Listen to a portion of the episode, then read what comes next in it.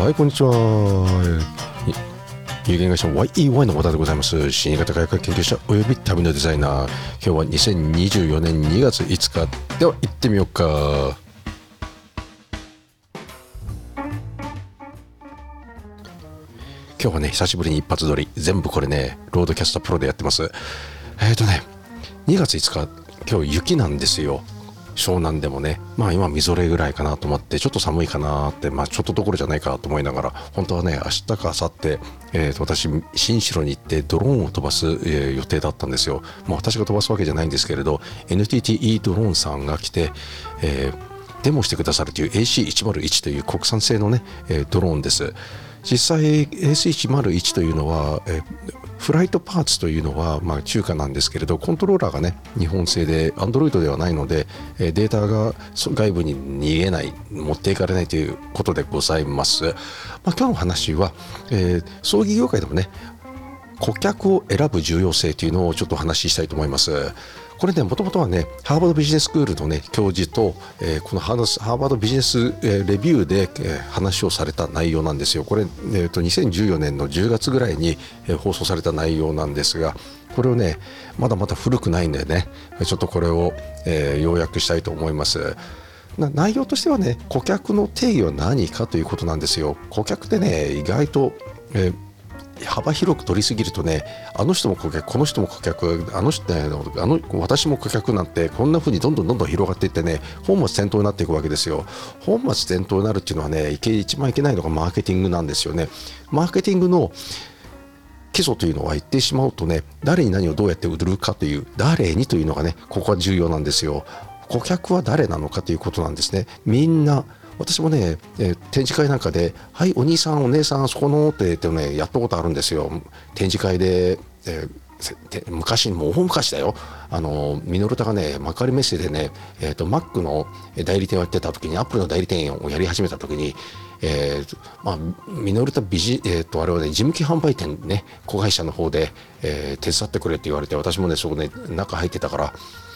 で開発側からこう入ってくれって言われて「はいお兄さんお姉さんそこの」って言って Mac とかね、まあ、やってた時、まあ、パワーブックの時代ですよはっきり言って、まあ、その時でね誰にっていうわけでないうことを大切で「はいそこの緑の服を着たお姉さん」とかね、えー、赤い帽子をかぶったお兄さんとかね「はいそこの髪の毛の長い、えー、と眼鏡をかけたかっこいいお兄さん」と呼んだりねそういうふうにやんなきゃいけないということが、えー、マーケティングの世界でございます。ではここの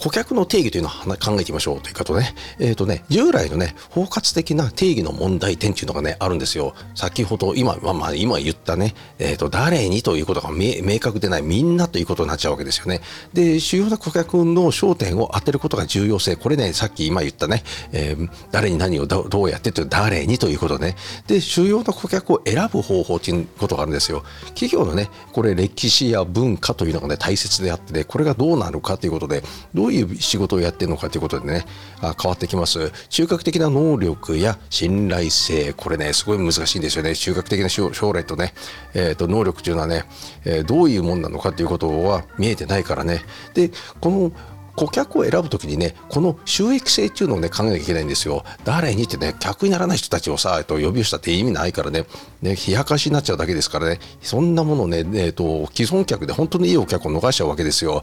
で、次にね、まあ、主要な顧客に焦点を当てることのメリットっていうのはねそう。つまりねきちんとしたお客さんに、えー、お客さんとして出迎えるわけ。これがね日本的にはすごく難しいんですよ。アメリカのねとかねあのドバイなんかもそうですけどねリゾートホテル行ってみたら分かるんですよ。常にね半分しかね入れてないんですよ。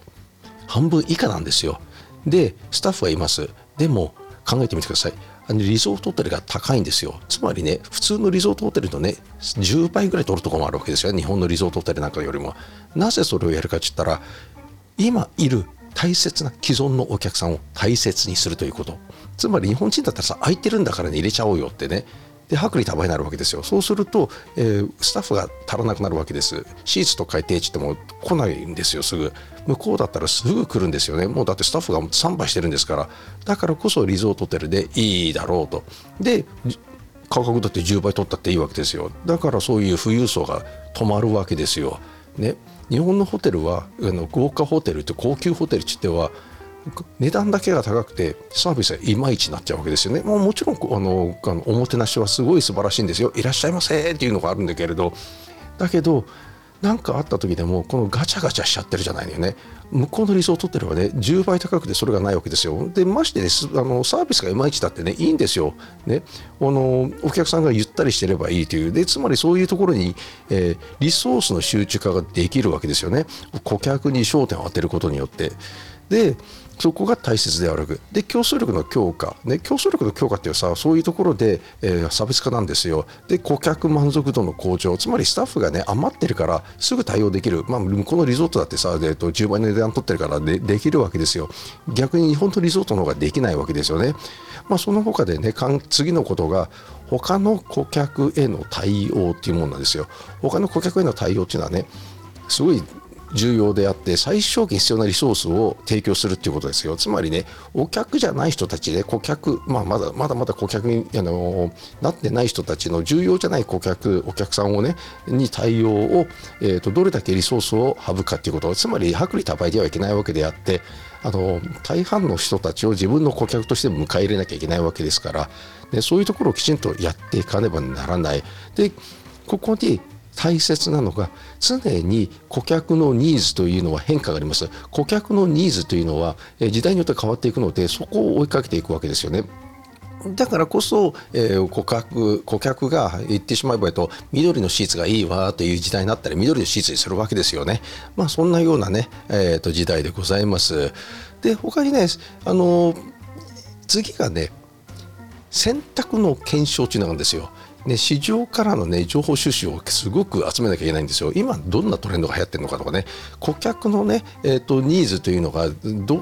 常に千差万別でね変わってて今の特に本当に今の時代って変わってるよねっていうのがあるわけね。で顧客のニーズの、ね、変化に対応していくっていうのがね今の、えーと、ファーストムービング、まあ、ファーストムービングというかねムービングターゲットの時代なんですよはっきり言ってね。まあ、そんなところでねあの異なる産業への適用もできるだろうというつまり自分たちがやってることっていうのは何かといったらね、えー、今あるものっていうのはねどうやって他の産業に、えー、と生かして自分のね、えー、産業あのリソースを、ね、分散してはいけないんですけどリソースからそのままね、えー、そのままうまく使えるものって出てくるわけですよね。例えばついこの間ね私ね、えー、ある歯ブラシメーカーさんがいたあってあの東京でお会いしたんですよ。そしたらあまあ、妻って言ったらいいのかな、まあまあ、今の前妻なんですけどね。ちょっと私私事で申し訳ないんですけどちょっと別れてしまったんですけど、まあ、そんなね妻の知り合いであってで私もねこの前もこんな話を聞いてたなと思ってそしたらねえエコロエコの、えー、歯ブラシを作ってたんですよ。歯ブラシメーカーさんね。でこの歯ブラシメーカーさんってね実は、えー、大手さんに卸してるんですよ。ライオンさんとか、えーとどこえーと、ササントリーじゃねえやとサンスターさんとかなんかそういうところいっぱい卸してるわけですよね。サンスター？うん。まあとりあえずね、えーと、歯ブラシを大手メーカーさんにおさおのお卸してるところで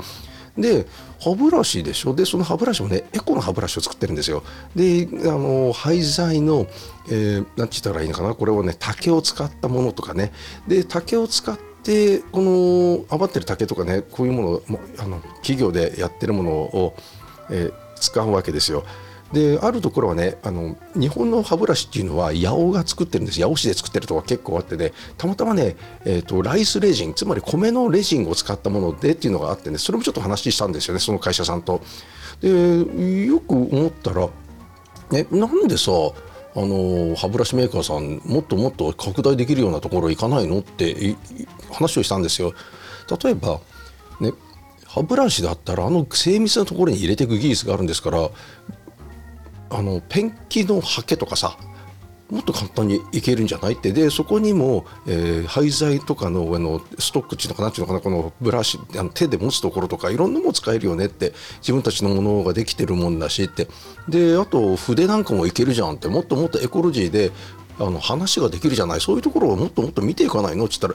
たらあ盲点でした。なんてね話をされててだってすぐ参入できるところじゃないの？って。ねお宅 OEM でいろんなところに出してるんだからさなんて。でましてエコロジーを歌えばもうで他そこの業界で困ってることがどんどんどんどん見えてくるはずですよ。って言ったら「いや知りませんです。気がつきませんでした」なんてね。ああ俺も余計なこと言っちまったかななんて思いながら。でもまあ妻の友達だったかね社長が。あのー商店商工会議所か、えー、ロータリーかなんかですごく仲良くさせていただいていろいろと手伝っていただいてたからまあそのぐらいはいいかななんて思いながらまあ、そんなところねに、えーと、顧客のニーズの変化とかね、えーと、異なる産業の提供を、まあ、同じ産業にちょっとオフあのシフトアウトするだけなんだけどねであとはね、えー、主要な顧客のニーズを知る方法っていうのがあるんですよ。まず逆に、えーと、自分たちでねきちんとした戦略プロセスを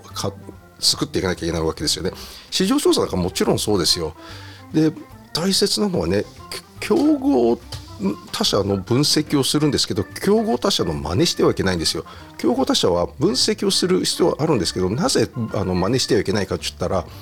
それは向こうの条件でやってるから同じことをやっても、えー真似してもうまくいかないことが多いんです。これマーケティングの基礎なんですよね。まあ、そんなところでねいあのいろいろとあります。で実践的実践的なアクションアイテムっていうのは次出てくるわけですよね。あの評価したりなんかそういうことを分析評価ですることによって、まあ、自分の顧客を明確にするわけですよ。ね、これね大体皆さんねぼやけちゃってですよ誰が誰に何をどうやってかで誰にが今ねさっき一番最初に言った、えー、基礎ですよね。でそのあの製造メーカーさんだったらねそのリソースね、あのリソースっていうのは製造過程において開発とか、えー、製造においてそれとあともう一つリソースっていうのは大切なのはえ、販売リソースなんですよ。この前もちょっと私の友達のね猫猫友さんたちのイベントであるメーカーさんがなまあここ何社かもいるいつもいるんだけどね、